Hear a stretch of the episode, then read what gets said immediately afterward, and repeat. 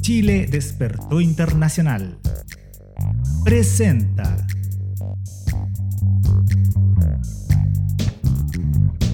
Política chilena en tiempos constituyentes. Todas las semanas en vivo por fanpage y canal de YouTube de Chile Despertó Internacional. El Regionalista y Convergencia Medios. Retransmisión por El Ciudadano y podcast de Chile Despertó Internacional.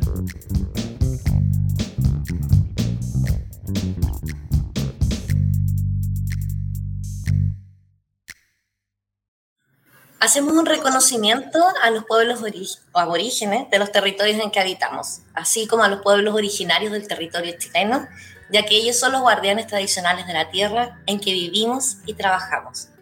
La soberanía de los territorios nunca ha sido cedida, ya que han sido y siempre serán tierra aborigen. Saludos desde todos los rincones del mundo. Mi nombre es Macarena Barramuño, desde acá de Melbourne, Australia. Y saludos desde todos los rincones del mundo. Mi nombre es Renato Rojas Dalorzo, desde la Ciudad de México en este momento. Vamos a comenzar con una editorial. y vamos a estar hablando un poquito sobre qué es lo que ha ocurrido con los distintos resultados de la encuesta CADEM en este momento y cómo estamos ante una ante esperamos que sea una ilusión de eh, el alza del fascismo dado el desprestigio de la derecha tradicional entre comillas y cómo estamos viendo que no ha cambiado mucho eh, su entendimiento posterior a la dictadura cívico-militar. Los resultados de esta encuesta CADEM, que entendemos como un estudio sesgado que valida a la clase económica y a la clase económica y política hegemónica de nuestro país, esperamos que no sea un reflejo de la realidad que hemos demostrado tanto en las calles, en el territorio internacional, como en el territorio chileno, y además en los distintos resultados del plebiscito y la elección de la propia Convención Constitucional. Esta clase de articulaciones, esta clase de estrategias, nos está llevando a perpetuar o busca perpetuar lo que ya fue instalado a través del shock, el fuego y el terror con la dictadura cívico-militar.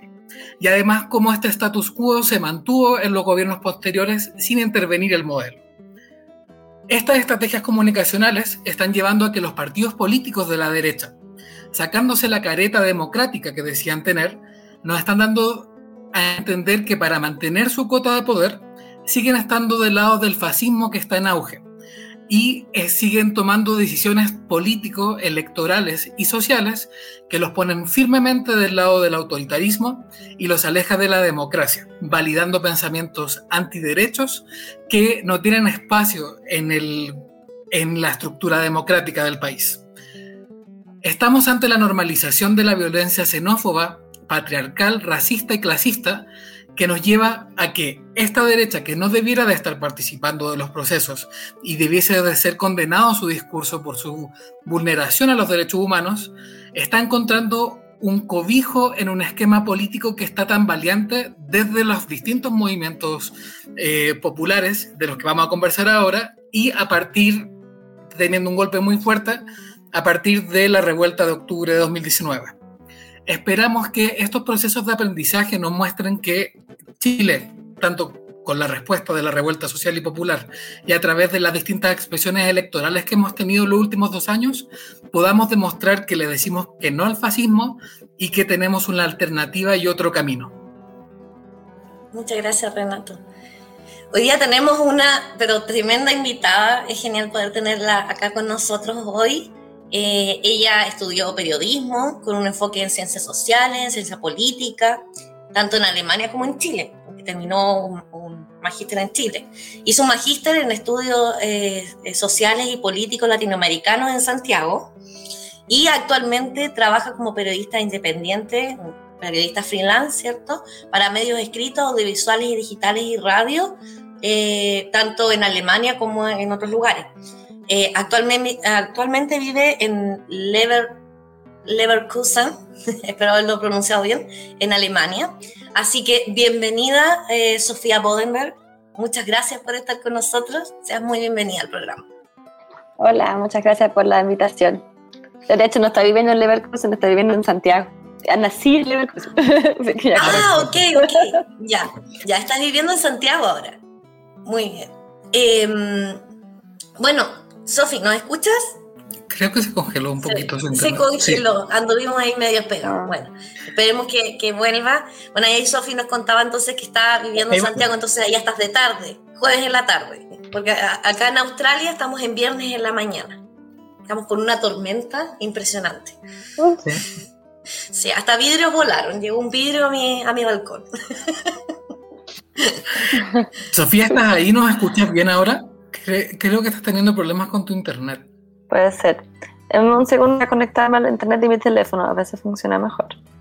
Va, perfecto. Hoy día hemos que tengo mal internet. Creo que ha sido un denominador mundial, porque acá en México también tuvimos problemas. Creo que en Melbourne también por la misma tormenta. Así que para que entendamos eh, hoy para, que entendamos para que entendamos que no es un tema de eh, que, ocurre o sea esto ocurre en todos lados el problema con internet sobre todo cuando hay temas eh, como tormenta o situaciones como de este, de este tipo. No solo pasa en Chile que uno piensa ay en Chile se cae el internet nomás no acá se mueren el internet se cae siempre. El internet en Australia es muy muy bajo y muy malo Así que eh, olvidémonos esa cosa de pensar de que porque está eh, Chile del tercer mundo, por eso es que tenemos problemas con Internet. No, se van afuera y se mueren los problemas que hay con Internet. Sí, acá, acá es, lo que, es lo que vuelve Sofía, que, que se va a intentar conectar desde su celular. Acá hemos estado también con varios problemas, sobrecarga de las señales es algo que, no, que nos pasa constantemente. Yo estoy en una ciudad de 23 millones de personas. Un Chile. Lo que lleva a que, pase constantemente esta sobrecarga del Internet. Es muy raro, primera vez que nos pasa un, un capítulo tan, tan atropellado en estos términos.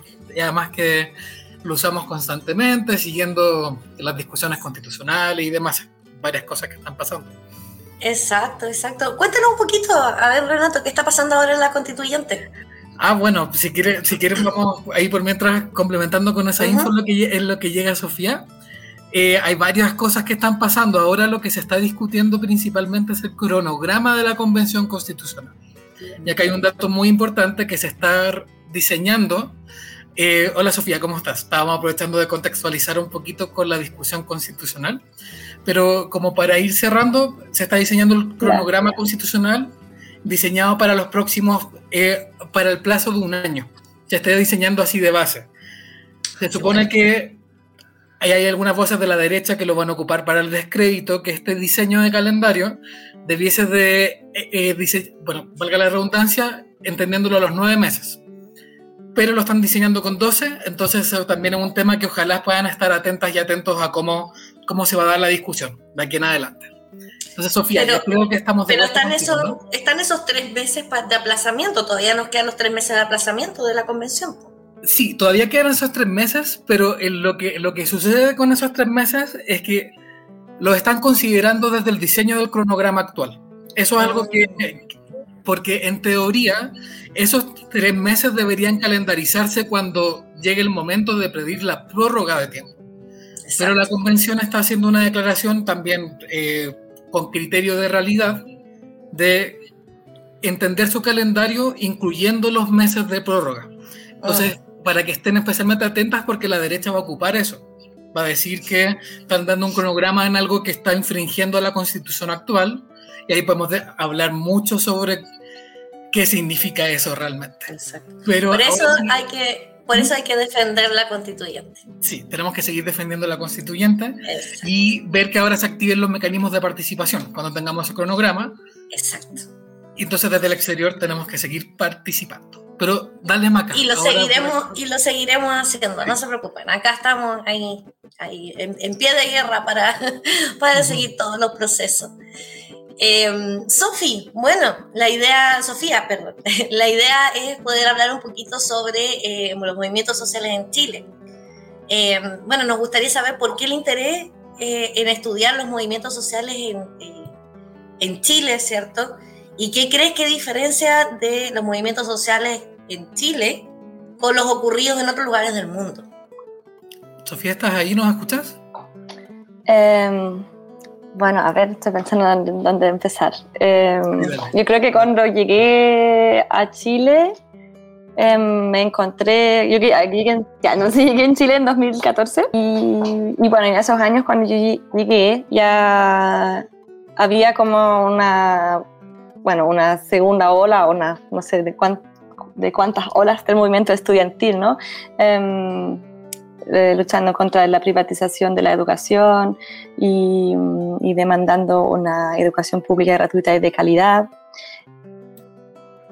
Y también surgió luego el movimiento feminista también, que se, que se fortaleció con los años y después cuando empecé a trabajar en, de periodista, siempre enfoqué mi trabajo en, en, los movimientos sociales porque sentí que era lo que estaba, en, lo que estaba pasando en, el país para cambiar el, el, modelo neoliberal impuesto en la dictadura que se expresa de tantas distintas formas, ¿no? tanto en, en los territorios a través del extractivismo, eh, donde nacen los movimientos socioambientales, como también en los colegios, en las universidades. Eh, bueno, con los pueblos originarios, que también son movimientos sociales, ¿no? el movimiento del pueblo mapuche, de los otros pueblos originarios que habitan Chile, el movimiento eh, Más AFP en contra de la privatización de las pensiones y, y los diferentes movimientos de, desde el ámbito laboral también que finalmente confluyeron en lo que fue luego la, la revuelta, que abarcaba todos esos diferentes eh, aspectos de la, de la, precarización de la vida que genera el modelo neoliberal. Y entonces mi, bueno, mi interés surgió porque estaba inserta en esta realidad y todo mi entorno eh, estaba afectado o está, sigue siendo afectado por este, este modelo neoliberal. Y, y me llamó mucho la atención que había tantas personas que, que luchan todos los días para cambiarlo, como esa, esa, fuerza y esa motivación, esa esperanza de los movimientos sociales. Y eso eh, no lo sentí tanto en Alemania, por ejemplo, no, claramente hay movimientos sociales también, pero eh, a mí siempre me ha impactado mucho la, la fuerza de, de, los movimientos sociales en Chile y, y la esperanza. Sí. No sé si nos escuchas ahora. ¿Nos escuchas bien? Si nos escuchas. Sí, sí, los escucho. Va, perfecto. Entonces, para profundizar en ese tema, es muy interesante que nos plantees eh, cómo vamos desde los distintos movimientos sociales hacia una revuelta popular, los puntos de encuentro que tiene esta interseccionalidad. Entonces queríamos hacerte una pregunta para que pudieras profundizar eh, un poquito más en cómo ves estas movilizaciones previas al estallido social, todas estas oleadas estudiantiles, los movimientos de trabajadores y los movimientos de pueblos originarios y feministas, ¿cómo ves que confluyen todas estas movilizaciones en una revuelta social que es eh, ya popular, que ya cambia un poquito la estructura del país como lo conocemos? Yo creo que estoy pensando de dónde empezar. Bueno, que todos estos movimientos sociales eh, siempre hicieron una crítica también al neoliberalismo, desde los estudiantes, eh, la, el, el, movimiento de no más AFP, eh, y también contra la constitución, o sea, tanto de contra el modelo neoliberal y también la constitución del 80 que, que em, encierra un poco ese modelo. Eh, y, creo que por eso surgió también tan rápidamente la demanda por una asamblea constituyente durante la revuelta. Que son, o sea, que fue la demanda por una asamblea constituyente, pero también por un, cambio del, del, modelo de desarrollo. Y eh, creo que todas estas luchas quizás eh, antes estaban corriendo como por carriles aparte, o sea, igual estaban comunicando entre ellos, pero eh, no todavía no, no, se habían unido con ese horizonte común. Creo que eso igual empezó a pasar con el movimiento feminista, que tuvo un, un rol articulador, o lo sigue teniendo, entre los diferentes eh, movimientos que, que de forma transversal afectan a, las mujeres y las disidencias sexuales. Y, y luego con la revuelta se... Creo que volvió a caer su internet, el de Sofía. Pero interesante lo que estaba comentando Renato con respecto a, que las organizaciones en su tiempo no estaban, cada una iban en distintos carriles y si bien eh, conversaban y como por ejemplo con las mesas de unidad social que se instauraron de distintas regiones del país, ahí eh, como que los compañeros nos empezamos a conocer, ¿cierto? De distintas organizaciones, nomás FP, feministas y distintas organizaciones que estaban en, en, la, en cada ciudad o cada región. Eh, claramente, como bien ella dice, el tema del, del movimiento feminista fue bastante importante. Sobre todo el encuentro que hubo en el 2017, el encuentro feminista de mujeres que luchan, el primer encuentro nacional, fue particularmente importante para Chile. Argentina ya están acostumbrados a tener encuentros nacionales, hace como 20 años, feministas, pero en Chile no. Entonces fue todo un desafío y todo un tema tener este encuentro, ¿cierto?, de mujeres que luchan. Así que sí, ahí fue una forma de complementar el trabajo con, eh, de lo que estaba sucediendo tanto en distintas regiones, distintas ciudades, como por ejemplo lo que decía Sofía con el tema de este activismo, con ecofeminismo, con otras corrientes feministas que a lo mejor no sabíamos que existían en Chile y existen. Sí, te escuchamos, Sofía. Hola, bienvenido de nuevo.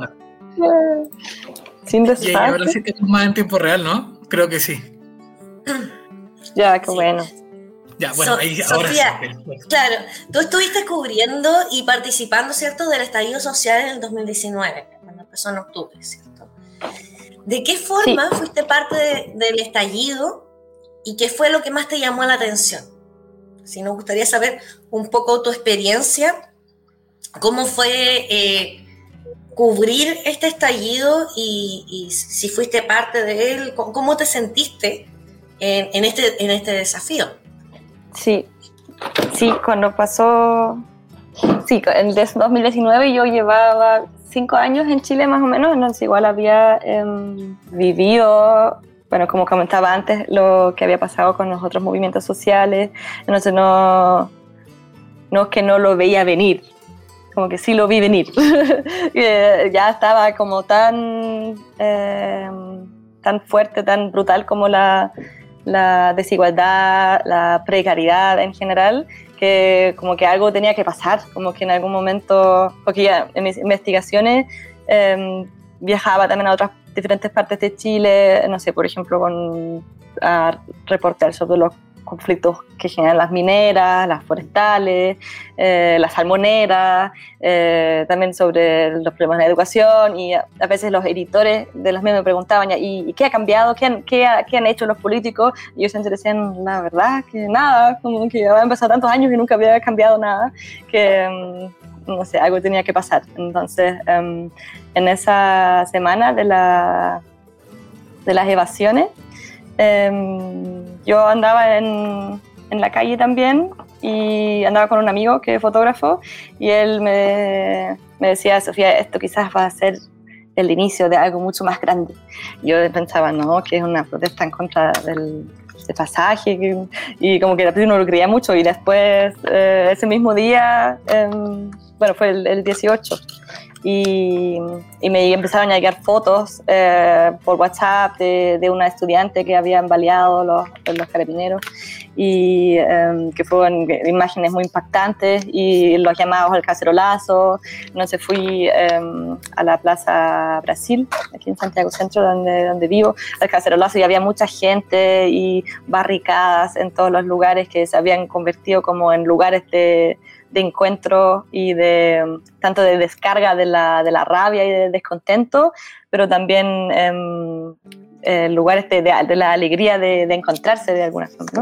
Y, en esas noches como se sentían muchas emociones distintas porque había un temor por lo que estaba pasando, por lo que estaban haciendo los militares y, la policía, eh, había una rabia em, y, y luego también una alegría, como muchas emociones. Y mm, yo estaba ahí como participante de las marchas, obviamente, porque vivo en, este territorio y comparto también eh, los sentires y las semanas de las personas por supuesto, y también estaba trabajando, eh, tratando de registrar lo que estaba sucediendo. Yo en ese momento trabajaba principalmente para la radio y medios escritos, entonces grababa audio y sacaba fotos.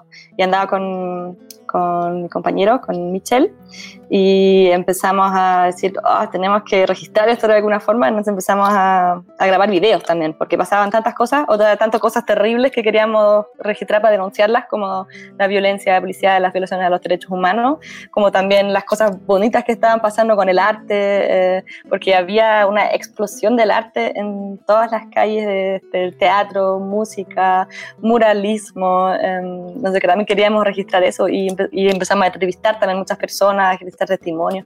Y hicimos un documental también con eso, se llama Sentido en Común. Está en, en YouTube también, por si lo quieren buscar. Y, fue muy lindo, ¿no? sé toda esa experiencia para mí fue muy em, impactante y, y todo, igual en algún momento dijimos con unas amigas, oh, estamos viviendo un momento histórico, porque de verdad se sentía así, como, y se sentía que todo era posible, como que era posible cambiarlo todo, también en las asambleas territoriales, las discusiones políticas, que era tan hermoso también esa discusión democrática de base, como de sentarse y a conversar, qué, qué vida quieres, qué país te imaginas. Um, eso fue como lo que más me, me conmovió y me tocó em, de forma positiva y al mismo tiempo nunca había vivido un nivel tan brutal de violencia eh, policial y violaciones de derechos humanos jamás en mi vida, que también fue muy eh, impactante y, da rabia y pena hasta el día de hoy por la impunidad que, que sigue habiendo con los responsables de, las violaciones de derechos humanos. Sofía, ¿nos puedes decir el nombre de nuevo del, documental para que la gente lo pueda buscar? Sí, se llama Sentido en Común, en, entre paréntesis. Sentido ah, perfecto. Lo vamos a buscar. Sí, para poder compartirlo también en la... Gracias. Es súper importante lo que están mencionando porque hay, hay, varios temas y además va lanzado la próxima pregunta que tiene que ver con violencia y, brutalidad policial. Yo recuerdo que eh, el asesinato de Camilo Catrillanca fue un mes antes de que yo viniera acá a México. Ya, y, no he vuelto a Chile, la última vez que fui fue en julio de 2019, como que no alcancé a ver la ciudad en, en revuelta. Entonces quería ahí comentar dos puntos. El primero es que en ese tiempo ya con lo de Camilo Catrillanca se cayó un velo en términos de que ya se estaba cayendo, y especialmente para las comunidades mapuche de pueblo originario ya se había caído, pero siento que para el país completo se cayó un velo en términos de la impunidad y las violaciones a los derechos humanos y los montajes lo que también generó un clima que, que más o menos justo un año después es, resultó en, en, revuelta. Entonces te queríamos preguntar sobre eso. Justo hablar de, de lo mismo que comentabas, que, que, que cómo no habías visto ese nivel de violencia en ningún otro tipo de movilización social en el mundo, o, no sé si en el mundo, pero que no lo habías presenciado de esa forma. Entonces queríamos ver que nos comentaras cómo consideras tú que se diferencia la brutalidad policial que hubo y la violencia en el contexto de la manifestación popular en Chile, a diferencia de otras instancias de represión que has visto en el mundo. Bueno, la verdad es que tampoco tengo muchas comparaciones, no que haya vivido revueltas populares en otras partes del mundo, pero em, creo que lo, lo, que me impactó fue, uno, la intencionalidad de, de, la policía de herir a las personas, eso de disparar los perdigones a las caras, eso lo vi. Eh, y, era como obvio que, no, que lo estaban haciendo a propósito porque después dijeron no, que no sabían, eh, que no cumplían los protocolos o se habían equivocado, qué sé yo, pero si disparas con un arma arriba de la cintura a una persona de donde salen 16 perdigones por un disparo, es como obvio que le va a llegar a alguna parte importante de su cuerpo, ese perdigón. Y eso fue una de las cosas importantes y también... Eh, todo lo que pasó en las comisarías, los, eh, las violaciones, hubo muchos casos también de supuestos suicidios de personas que aparecieron muertas en las comisarías, eh, desapariciones que después volvieron a, a veces volvieron a aparecer, pero era como toda una, sentía yo una estrategia como de, de sembrar miedo, de aplacar la protesta y que no lo lograron, entonces se agudizó em, cada vez más. Em, pero después hubo también una revuelta en Colombia, por ejemplo, y ahí la policía fue brutal también y después disparó a las personas y, y mató a gente, violaron a mujeres disidencias, lo, lo mismo em, que pasó acá. Y creo que, y bueno, y también pasa en muchas otras partes del mundo, pero em, eh, yo creo que es una muestra del, del, rol del Estado en un modelo neoliberal como es el chileno y también en Colombia, que también eh, tiene una historia parecida, solo que se impuso el modelo neoliberal en democracia, incluso no en dictadura, y que el único rol del Estado es eh, aplacar a movimientos sociales que pueden poner en peligro el actuar del mercado, como así lo ven ellos, ¿no? Ven como a las personas como un peligro para su tan famoso mercado. Entonces, lo único que hace es el Estado eh, reprimir a, a, las revueltas. Y, y, bueno, uno en la teoría lo sabe quizás, pero después verlo de forma tan brutal, vivirlo, eh, es otra cosa. Pero yo creo que sí, lamentablemente pasa también en otras partes del mundo. Um, y, y, en Chile particularmente también hay un nivel muy alto de impunidad que obviamente um, fomenta ese actuar también de las policías porque saben que no les va a pasar nada. Les dieron esa seguridad también, que les dijeron en algún momento que ninguno se iba a, a dar de baja. Entonces, um, y ahí está también la responsabilidad política, porque podríamos discutir si alguien les dio el, la orden de disparar o si simplemente eh, no eh, sancionar y no hacer nada al respecto. También es una responsabilidad, porque si ves que está pasando eso en la calle como eh, ministro interior o presidente y no haces nada al respecto y les dices, no, sigan así, eso es una responsabilidad política también. Bueno. Exacto, sí. Ahí como tú dijiste, bueno, el tema de los suicidios, como dice Renato, ¿cierto? Nadie se suicida en una comisaría, como decía Sara Eve, mm. eso no ocurre. Sí. Y perdón, puedo agregar una cosita, que también está el tema de los saqueos, que hace poco Alejandra Matos, la periodista, eh, hizo un reportaje muy bueno sobre el caso Kaiser, donde sí. murieron personas en un incendio y en la autopsia los encontraron con orificios en el tórax y no se investigó el caso, la empresa quería cobrar el seguro por el incendio, el fiscal no quería investigar, ahí también todo un tema de la justicia que está en el lado de las empresas y comprada también por los empresarios y se decide no investigar en, en casos donde puede haber un asesinato eh, que, bueno, que no se investiga. ¿no? también hay, hay, están todos los casos de los saqueos también que, que no, se, no se han investigado y de esos incendios, eh, como se dice, planificados a veces por los, las mismas empresas, ¿no? Para cobrar los seguros. Sí, así como por ejemplo el tema de los incendios en el metro, que eso también claro. se ha dejado ahí nomás por conveniencia también. Claro, y hasta el día de hoy no se sabe quién quemó el metro. Exacto, pero lo suponemos. Oficialmente. Lo fue suponer. bueno, eh, Sofía, mira, esta, esta experiencia, ¿cierto? Que del estallido que tú nos comentas, acá nos plasmas ahora, eh, tú, tú la, la, lo, lo, pusiste, lo plasmaste, ¿cierto?, en tu libro, en un libro que se llama Revolt in Chile, ¿ya?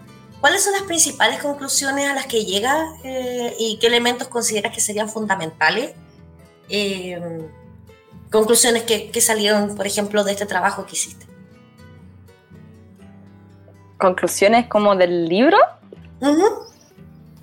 eh, bueno, el libro en realidad surgió también, bueno, por las ganas de, de de bajar de alguna forma todo lo que había pasado, pero también porque tenía mucho material de mis investigaciones de los últimos años que tenían todas que ver con el modelo neoliberal y la violencia que genera en las diferentes partes de Chile y las diferentes partes de la sociedad. Entonces hice como un poco un recorrido histórico. O sea, primero hablo como del...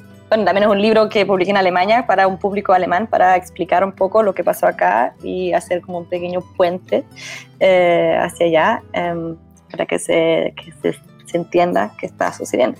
Entonces explico primero la, eh, la constitución del, del, 80, de cómo se impuso el modelo neoliberal en Chile a través de la violencia, la fuerza eh, de los militares, eh, apoyada por la CIA y, em, y, o sea, tanto en como fue apoyado eh, la, la, violencia militar, pero también la parte económica a través de los Chicago Boys, ¿cierto? Y, y las enseñanzas de, de, Milton Friedman, que después se expandieron hacia todo el mundo también. Por eso creo que el caso de Chile es tan eh, importante, porque no solo el caso chileno, el modelo no es el modelo chileno, es un modelo mundial ahora, después se exportó a todo el mundo. Y, y que es no solamente el modelo neoliberal, sino el modelo capitalista neoliberal. Creo que es importante también eh, tener eso en cuenta. Bueno, entonces hablo un poco ahí de, de cómo se impuso en la, durante la dictadura, qué, qué, importancia tiene la constitución del 80 en ese sentido, cómo se manifiesta ahí también esa primacía de la propiedad privada, del mercado, eh, que disminuye el rol del Estado. Eh, a, o sea, el rol del Estado como Estado social eh, y se amplía el rol del mercado, ¿cierto? Voy a hacer un pequeño paréntesis aquí porque también eh, ahora estamos haciendo una campaña en contra del Tratado de Libre Comercio que quieren firmar entre Chile y la Unión Europea. Y los tratados de libre comercio también son una manifestación del modelo neoliberal porque ahí es el mismo, eh, el, ¿cómo se dice? El, el mismo sistema que, se, que, está en la Constitución del 80, que les da toda, todos los derechos a los inversores y a las empresas y ningunos a los eh, humanos y la naturaleza. Esa, ese mismo principio también está en los tratados del libre comercio y ahora quieren firmar un tratado eh, Chile y la Unión Europea eh, antes de las elecciones presidenciales y antes que termine el trabajo de la constituyente. Entonces estamos también tratando de visibilizar eso para que ojalá no se firme, porque eh, puede llevar a demandas por los inversores europeos hacia el Estado chileno por mm, eh, hacerles eh, disminuir sus ganancias, etc. Bueno, eh, sí, el litio también veo ahí en el chat. Claro, y también los europeos quieren, o sea, las empresas europeas, no los ciudadanos, eh, quieren eh, acceso a las materias primas, a los recursos naturales, al litio, al, cobre, al agua. También hay todo un tema con la energía. Ahora Chile ahora quiere exportar eh, hidrógeno verde, que finalmente va a seguir alimentando el mismo em, modelo capitalista, no solo con otra fuente energética. Y bueno, hay muchos intereses puestos en Chile, intereses transnacionales que hay que considerar um, en, en, el modelo neoliberal, ¿no? Como que los intereses no son solamente los empresarios chilenos. Bueno, y eh, luego en el libro eh, cuento un poco de los diferentes eh, movimientos que han surgido en los últimos años y que han llevado a la revuelta del movimiento feminista, el movimiento mapuche, el, hablo del agua también, de los movimientos socioambientales contra la privatización del agua, y de las asambleas eh, populares y territoriales, que, que ahí donde empezó el proceso constituyente, ¿no? como que no empezó con la convención constitucional, sino que empezó en la calle, en las plazas, y, y de ahí donde se estaba eh, haciendo la demanda de una asamblea popular constituyente, que bueno, ahora es la convención constitucional, que no fue lo que se pensó quizás en las plazas en algún momento, pero es lo que tenemos, pero creo que es importante recordar también, también eso y, y, creo que concluyo el libro como diciendo, porque lo terminé antes de que se votara el plebiscito.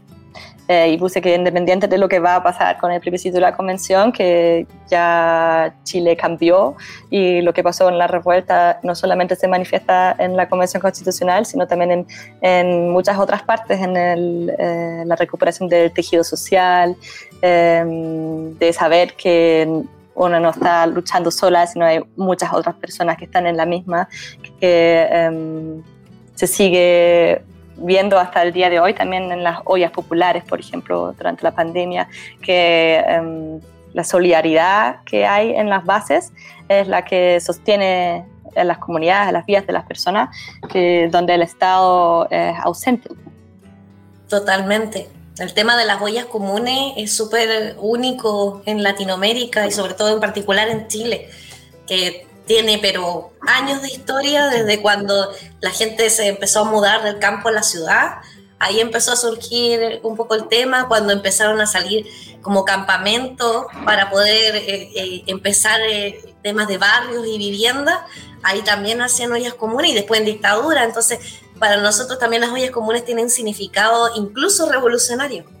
Ahí también, Sofía, estuviste adelantando varias cosas porque, por ejemplo, lo, que se ha hablado de la impunidad. Ah, tenemos, por ejemplo, a Rosa Catrileo que en su discurso de apertura habla de la impunidad directamente, hablando de, del caso de Alex Lemun y la, y la burla que es al sistema eh, judicial, a los sistemas de justicia, reparación y garantías de no repetición, el dar por cumplida una, una condena de, de, homicidio. Pero tenemos que ya en el espacio político que está ocupando la constituyente, tenemos esta tipo este tipo de expresiones, o, cuando se habla de única solución ecoconstitución, cuando ya se instalan temas que no eran parte de la discusión política institucionalizada del país. Ahí separando, no sé si separándola, pero como hablando de la institucionalidad chilena, la, convención ya plantea otro tipo de expresiones. Entonces te queríamos preguntar eh, un poquito sobre qué es lo que visualizas posterior tanto a la revuelta popular que consideramos que aún continúa, pero también posterior al trabajo de la convención constitucional, que cuáles van a ser las principales cambios o transformaciones de base impulsadas por la revuelta popular pero que van a venir de esta nueva institucionalidad que presenta diferencias, pero como también mencionabas, que no es completamente como la esperábamos en términos de una asamblea constituyente popular u otras expectativas. Entonces, ¿qué consideras tú que lo que va a quedar de este proceso de la convención constitucional en sí misma?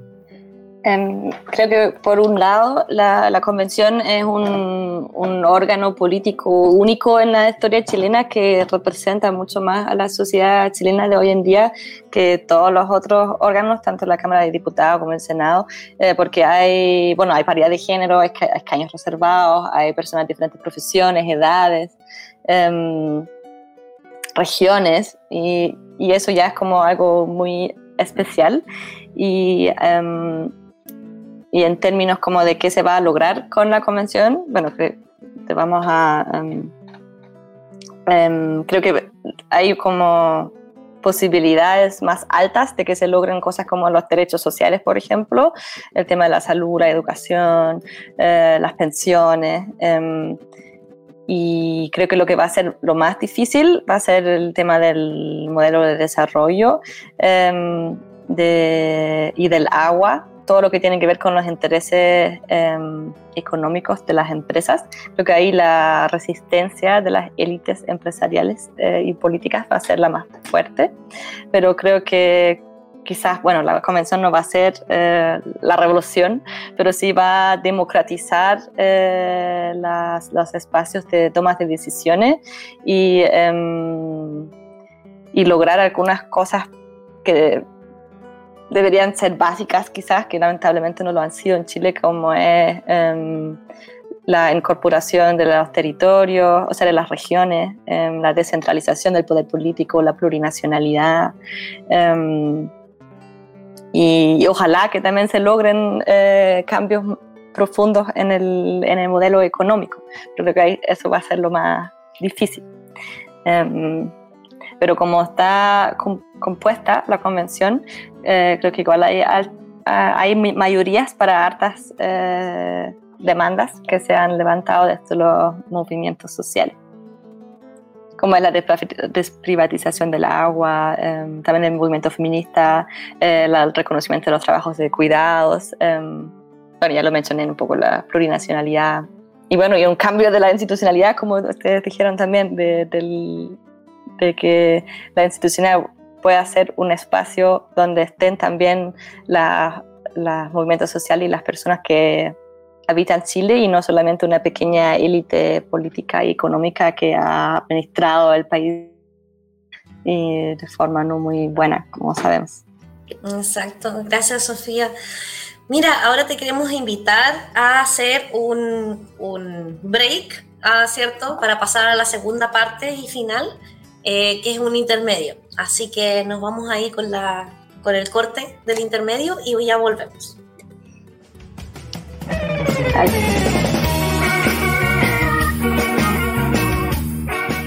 Porque queremos conocer más a nuestros invitados. Vamos con... Respuestas rápidas. Respuestas rápidas.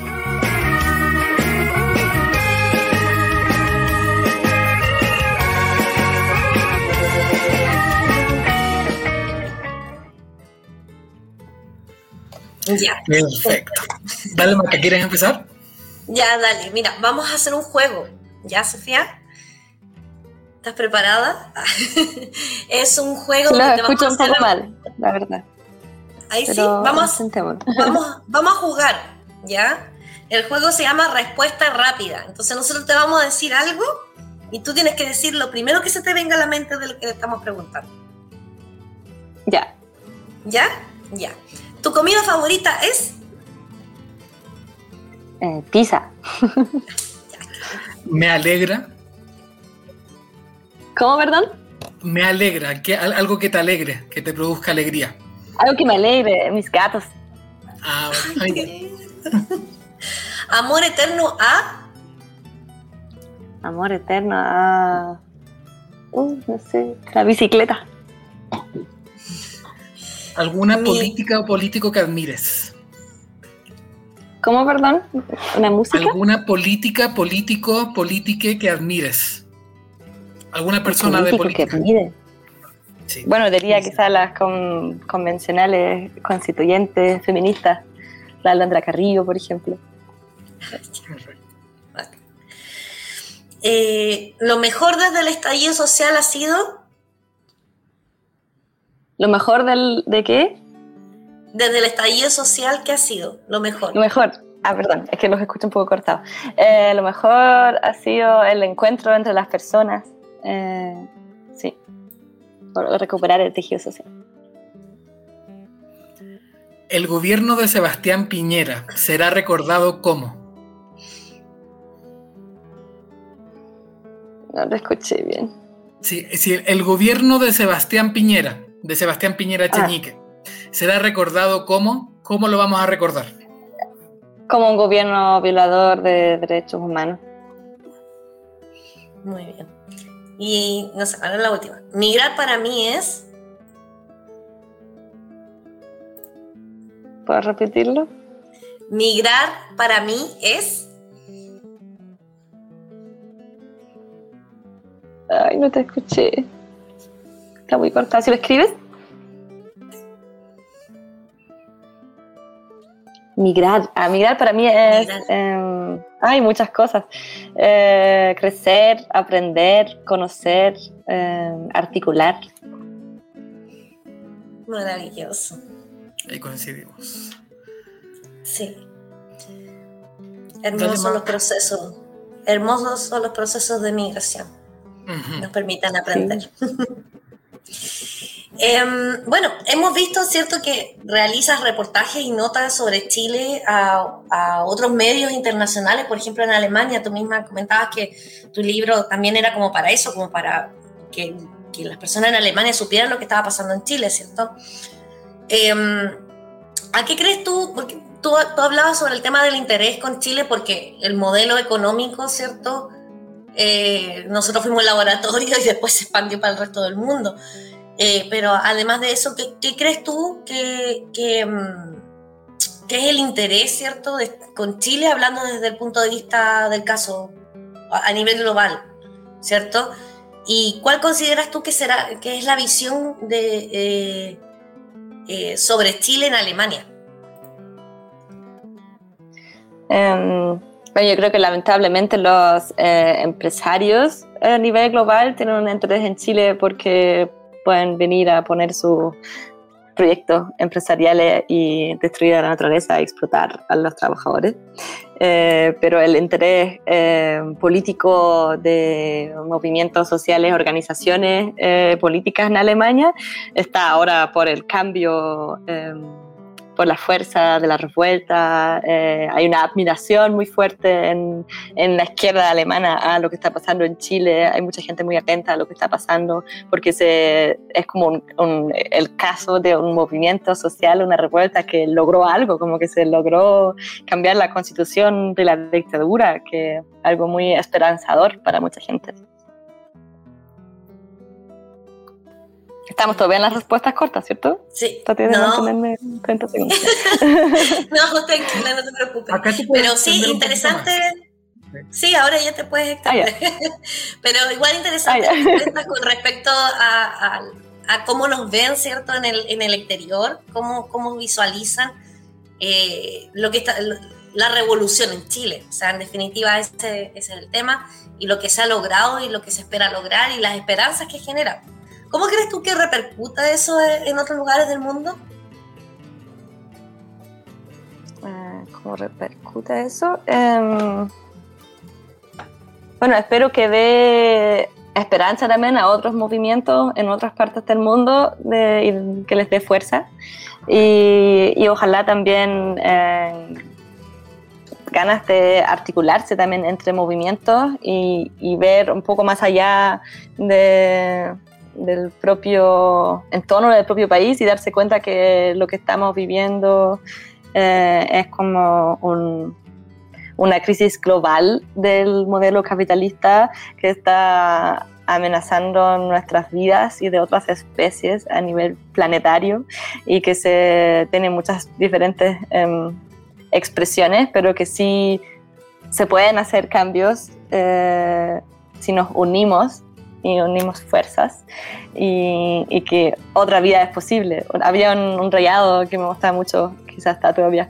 en un muro en Santiago que decía, otro fin del mundo es posible, que me gustaba mucho eso. Como creer en que no tenemos que, eh, eh, no sé, renunciar a que se va a destruir el planeta y vamos a morir todos, sino que sí, es posible vivir de otras formas. Sí, esperamos que desde, que desde la experiencia chilena que tenemos ahora sirva ese ejemplo, especialmente en términos de la ecoconstitución, como, como mencionaba, o de, no, resignarnos a que el único modelo es el que tenemos instalado, sino que donde murió el neoliberal, de donde nació el neoliberalismo también puede morir y podemos mostrar que hay, otra, que hay otro camino. Hablando sobre esto, hay un tema con la comunicación de estos procesos. Entonces te queríamos preguntar sobre tu rol como periodista independiente. Primero que nos ayudes como a, entender un poco a qué en qué se diferencia el periodismo independiente de otros tipos de, periodista, de periodismo que tú quieras mencionar. ¿Qué ventajas tienes? ¿Qué desventajas? Se pueden adelantar algunas. El tema hegemónico es impresionante. Y además, ¿cómo ves el desarrollo de la, prensa de la prensa independiente en Chile en comparación a la prensa hegemónica que aún sigue eh, orientando la discusión pública e instalando realidades? Sí. Em, creo que lo que diferencia al periodismo independiente del el periodismo hegemónico periodismo, no sé, o sea, creo que hay que diferenciar ahí, porque uno puede trabajar en un medio establecido sin que sea de la prensa hegemónica, o sea, em, no sé, un medio alternativo, por ejemplo, y sigue siendo, yo creo que independiente tiene que ver con independientes de intereses económicos para mí, por lo menos, porque pueden haber intereses políticos en un, periodismo, eh, pero, o sea, uno tiene una postura. Creo que la objetividad no existe. Es como una que se habla la objetividad en el periodismo no existe porque cualquier periodista tiene una postura y elige entrevistados, le da un tono al artículo. Em, como nadie es completamente neutral, pero justamente los medios em, que defienden intereses de grupos empresariales, como son, por ejemplo, los canales, la mayoría de los canales privados en, en Chile. Pero ahí también podemos hablar del, de la prensa privada, que también es todo un tema, si un, si un canal de televisión funciona bajo la lógica de aumentar ganancias, eh, qué tipo de, de, contenido está transmitiendo también. Por eso creo que es importante también los medios públicos.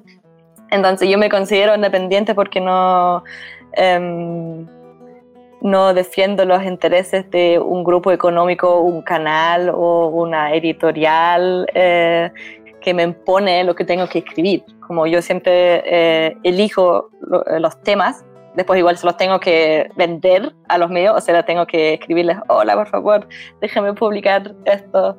Y, em, y ahí lo publico, como que igual dependo del, de los medios, ¿no? Pero yo pongo mi propia agenda. Y em, y doy los enfoques que yo quiero dar. Entonces, durante la revuelta, por ejemplo, yo siempre quería transmitir lo que estaba pasando en la calle, porque sentía que justamente las agencias internacionales de prensa y los corresponsales que no estaban acá, que estaban en su oficina en Buenos Aires o en otra parte, eh, solamente estaban repitiendo lo que se estaba viendo en la televisión chilena o lo que se está transmitiendo hacia afuera a través de los medios hegemónicos chilenos. Entonces, em, por ahí creo que es muy importante la prensa independiente porque muestra otras miradas eh, y... Y en dentro del contexto chileno también, como que los que han denunciado las violaciones de derechos humanos, lo que han, los que han mostrado lo que está pasando en las calles son los medios independientes, o sea, decimos independientes, pero digamos, independientes de, de lo que le estaba diciendo, ¿no? de los intereses económicos. Los medios alternativos también, como se llaman. Pero no me gustan tampoco tantas esas palabras porque no deberían ser eh, alternativos, sino que son son los medios de reales. como que, em, claro, hay que ver ahí esas terminologías que usamos de repente. Pero claro que fueron los medios em, como, no sé, el Ciudadano, el Mostrador, el Desconcierto. Em, y tantos otros que hay que fueron muy claves eh, durante la, la revuelta para, para, visibilizar y denunciar y también para para educar, informar. Y, y, ojalá, yo espero que con la, con la nueva constitución, que también se abra un debate sobre los medios y la comunicación en Chile, eh, la posibilidad de hacer medios públicos, de generar más pluralismo, eh, porque esta concentración que existe en este momento es muy dañina para o sea, para todas las personas y para la democracia y, toda la convivencia, porque muestra solamente una mirada y, obviamente es una manipulación de la opinión pública, como estamos viviendo ahora también con, ese auge de fascismo que nos muestran en la, en la televisión, ¿no? Y también, no sé, todas las, um, el racismo, la xenofobia eh, que se transmite también a través de los medios de comunicación sin cuestionamiento. Y la libertad de expresión tiene límites también, porque a veces dicen, no, la libertad de expresión, pero eh, no, la libertad de expresión tiene límites, que es la dignidad humana y los derechos humanos. Exacto. Y hay que tener cuidado con la libertad de expresión fascista, porque darle pie a, a, movimientos fascistas o a ideas muy fascistas o xenofóbicas o racistas, lo único que estamos generando es que esto se, se, se, multiplique, ¿cierto? Que otra gente piense que esa es la realidad, que, que, es lo que corresponde, y estamos creando un mundo aberrante para las siguientes generaciones, o sea, nos, nos metemos solitos en un hoyo. Eh, acá nos hace Alex una pregunta, nos dice, ¿en, ¿en Chile hay espacio para la prensa independiente realmente? ¿Y hay espacio de difusión? Eh, para conocer otra mirada fuera de los medios hegemónicos? ¿Tú crees que a lo mejor la prensa tradicional ocupa mucho espacio y el, el espacio que está para la prensa independiente es, es, disminuido? ¿O tú ves algún cambio que haya sucedido desde el estallido social o en el estallido social? ¿Cómo lo ves desde ese momento del estallido hasta hoy en día? ¿Ha habido un cambio también? Em, yo creo que la prensa independiente tiene más espacio en el espacio digital, porque justamente son muchos medios digitales o a través de las redes sociales, pero tenemos que reconocer que muchas personas en Chile ven televisión o escuchan la radio, sobre todo en espacios rurales se escucha mucha radio, eh, en general se ve mucha televisión y ahí no hay presencia de medios independientes, que bueno, que también tiene que ver con los mismos recursos económicos que se requieren para mantener un medio, como es mucho más... Em, fácil, entre comillas, o más posible entre un grupo de personas organizar un medio eh, digital que un canal de televisión, que necesita más recursos y justamente lo tienen en los medios privados. Y, y creo que con... Por eso es importante también abrir ese debate a nivel político, porque eh, deberían destinarse, por ejemplo, recursos de, estatales a un una televisión pública real, no, son, no como TVN, que no es realmente una televisión pública y democrática también, eh, que represente también a la diversidad de las personas que habitan el país, a los temas, a las regiones, como se podrían discutir un montón de cosas en, en ese sentido, pero claro, el espacio de los medios independientes está más en el ámbito digital y hay también un tema de generaciones porque también las personas mayores que no usan tanto, o sea, usan el celular, pero se informan más por los medios tradicionales y no tanto por los medios digitales. Em, y, y con la revuelta sí sentí que hubo un cambio porque era tan fuerte la desinformación que se estaba haciendo a través de, de los canales de televisión, sobre todo en los matinales, eh, que... Eh, era como, era evidente que no estaban mostrando lo que estaba pasando y como tanta gente estaba afuera en la calle viviendo lo que estaba pasando, sabían que les estaban eh, mintiendo o desinformando. Y hubo llamados a apagar la televisión, también creo que le bajó harto el rating también a varios canales. Y, em, y lamentablemente con la pandemia, es decir, eh, recuperaron un poco su su público, porque estábamos todos encerrados en la casa, no sé, muchas personas, eh, lo único que tenían para informarse era la televisión. Y, y, bueno, ahora espero que se pueda volver a cambiar un poco, pero um, sí, o sea, sí o sí la importancia de la prensa independiente ha, ha crecido durante, con la revuelta y um, sí, pero todavía hay muchas batallas que dar contra los canales de televisión y los periódicos, perdón, el Mercurio y la Tercera también ahí presentes. Sí. Sí, por la diferencia entre el rol informativo versus el rol comunicacional que están teniendo los medios. Es, bastante interesante cómo se ha exacerbado este rol de instalación de realidades y de comunicación más que de información. Entonces eso, eso también puede ser un tema que podamos conversar la próxima vez que, que, que estés con nosotros, que sería muy interesante profundizar en esos temas. Sí, cortito antes de que terminemos, tú me habías comentado que estuviste el 2018 cubriendo las tomas eh, feministas, también estuviste en todo lo que es el movimiento feminista, eh, que se empezó, ¿cierto?, con el llamado Mayo Feminista y bueno, se alargó casi todo el año.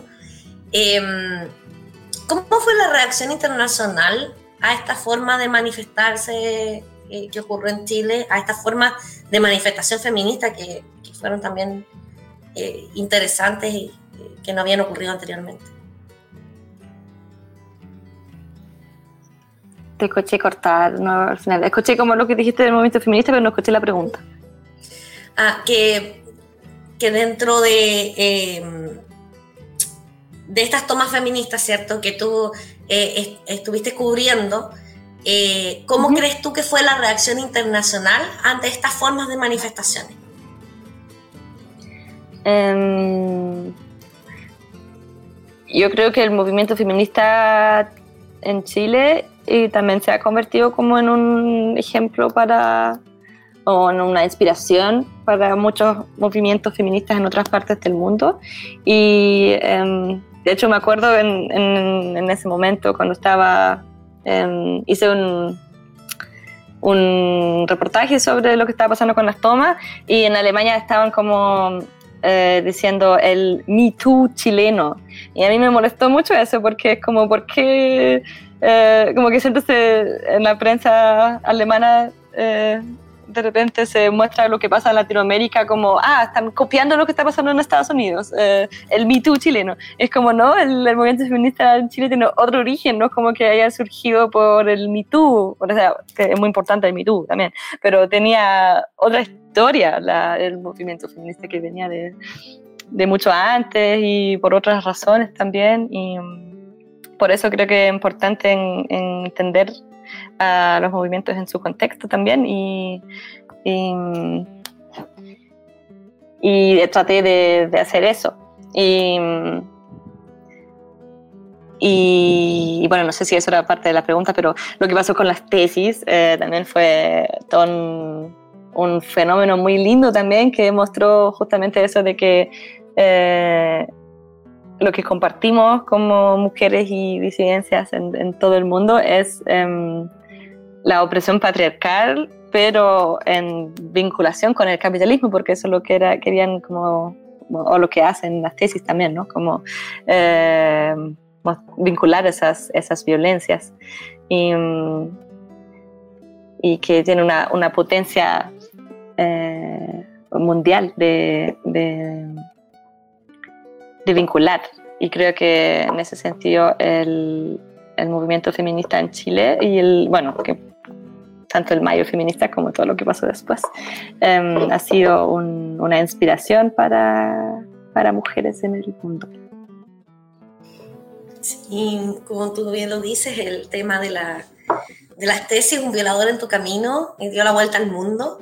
En todos lados eh, se hizo la intervención y fue realmente hermoso y es claro, como justamente como tú dices, mostrar las opresiones que vivimos las mujeres y la disidencia por parte de un sistema un sistema que nos oprime, eh, no solo el Estado, sino que el sistema en su conjunto. Pero interesante la, la, propuesta de las tesis, que bueno, es sacada justamente del trabajo de Rita Segato, que amor a la Rita Segato, así que no, maravilloso el, el, trabajo de las tesis que dio la vuelta al mundo, así que ahora aparecen todos los libros de historia, aparecen las tesis. Muchas gracias, Sofi, eh, por, eh, por estar con nosotros hoy día. O sea que la pasamos súper bien, a pesar de todos nuestros problemas con internet y demás. Pero la pasamos. no, la hemos pasado súper bien. Eh, falta sí, Renato, ¿quieres sí. avisarlo del tema del, del recomiendo? Sí, primero agradecerte que nos hayas acompañado antes de cerrar, te queríamos hacer una última pregunta de que nos recomiendes algo. Puede ser un libro, puede ser una película, puede ser una canción, un disco, un poema, alguna experiencia de la que nos quieras contar, como que tú consideras que tenemos que conocer. Mm, em, yo creo que como en el contexto de lo que estábamos conversando sobre feminismo y proceso constituyente, podría ser em, el, libro que se llama La hueca feminista va, que eh, tiene varias entrevistas de activistas feministas chilenas, o sea, en Chile, no chilenas solamente. Y también em, hay un libro que se eh, lanzó hace poco que se llama La Constitución Feminista, que contempla también eh, diferentes propuestas para una constitución feminista. Muy bien, genial. Gracias.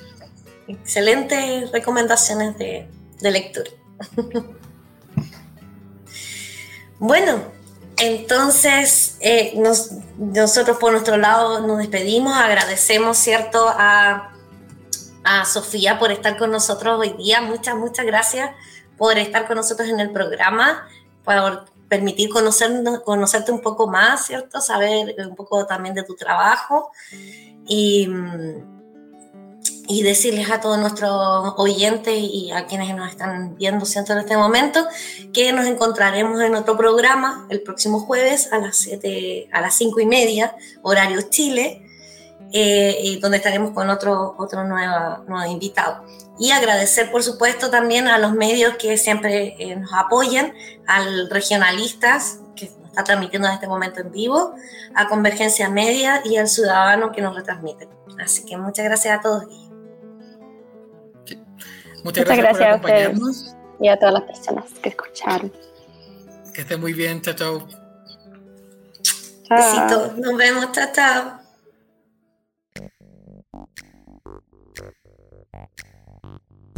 Chile despertó internacional.